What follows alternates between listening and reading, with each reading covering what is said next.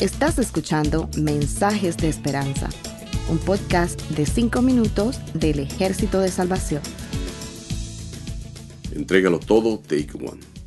En el libro de Josué capítulo 6, verso 19, la Biblia dice, Mas toda la plata y el oro sean consagrados a Jehová. En la película El abogado del diablo, Al Pacino interpreta al malévolo príncipe de las tinieblas, quien toma forma humana y tiene una relación con una mujer en quien engendra un hijo, que luego se convertiría en abogado. En la cinta, el diablo planea reclutar a su hijo para una firma de abogados que atiende sus negocios sucios en el mundo. Para ello, le envía un emisario que le ofrece la posibilidad de alcanzar éxito y toda clase de riqueza. Antes de aceptar la oferta del emisario del diablo, el joven abogado tiene una especie de visión de lo que sería su vida. Si acepta la oferta, hasta que descubre que el diablo es su padre y decide renunciar a todo. Vuelto a la realidad, el emisario del diablo insiste con toda clase de ofertas tentadoras y promesas de riqueza hasta que éste se doblega a la propuesta. Al final de la película el diablo mira hacia la audiencia y dice, Codicia, nunca falla con el hombre. La codicia tiene en su haber una larga lista de víctimas. Lo peor es que codiciamos para lo temporal, y terminamos por sacrificar lo imperecedero. Por ejemplo, los israelitas, ellos vivieron siglos de cautiverio en Egipto y Dios los rescató.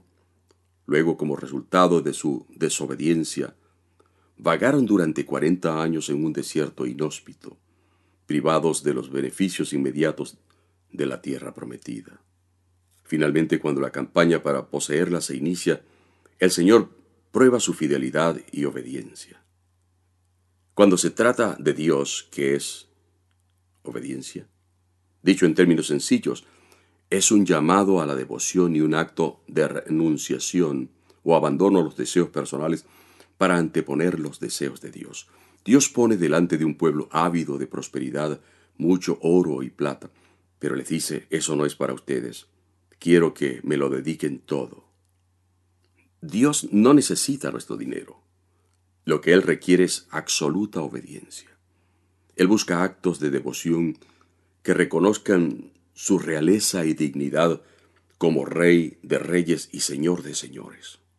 Solo la negación de nosotros mismos, la renuncia voluntaria, guía a la devoción y el sometimiento legítimo. El abandono espontáneo nos dignifica, la codicia, por el contrario, nos envilece. A Dios le honramos con nuestra obediencia, pero la desobediencia trae turbación y vergüenza. Tener acceso a los tesoros de Jericó y renunciar a quedarse, por lo menos con una pequeña parte, ha debido ser para los israelitas una tentación grande. Pero detrás del mandamiento Dios quiso probar a su pueblo. Es un hecho que cuando la voluntad y los intereses de Dios ocupan el primer lugar en nuestra lista de prioridades, entonces seremos capaces de consagrar a Él cualquier don precioso que poseamos. Oro y plata no son nada en comparación con las riquezas que Dios promete a los que le obedecen. La Biblia dice que uno debe estar satisfecho con lo que tiene, porque nada trajimos a este mundo y nada podemos llevarnos. Así que si tenemos ropa y comida, contentémonos con eso.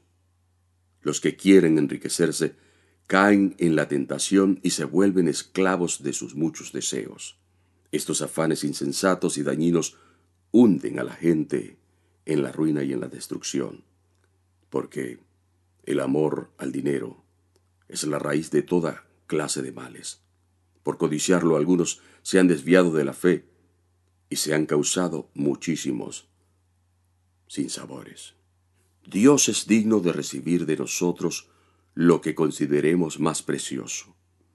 Cuando superamos el egoísmo y la codicia, para obedecerle, Él nos dará más de lo que sacrifiquemos en el altar de la obediencia y todo lo demás vendrá por añadidura. Gracias por escucharnos. Para conocer más sobre nuestros programas, por favor visita salvationarmysoundcast.org. Dios te bendiga.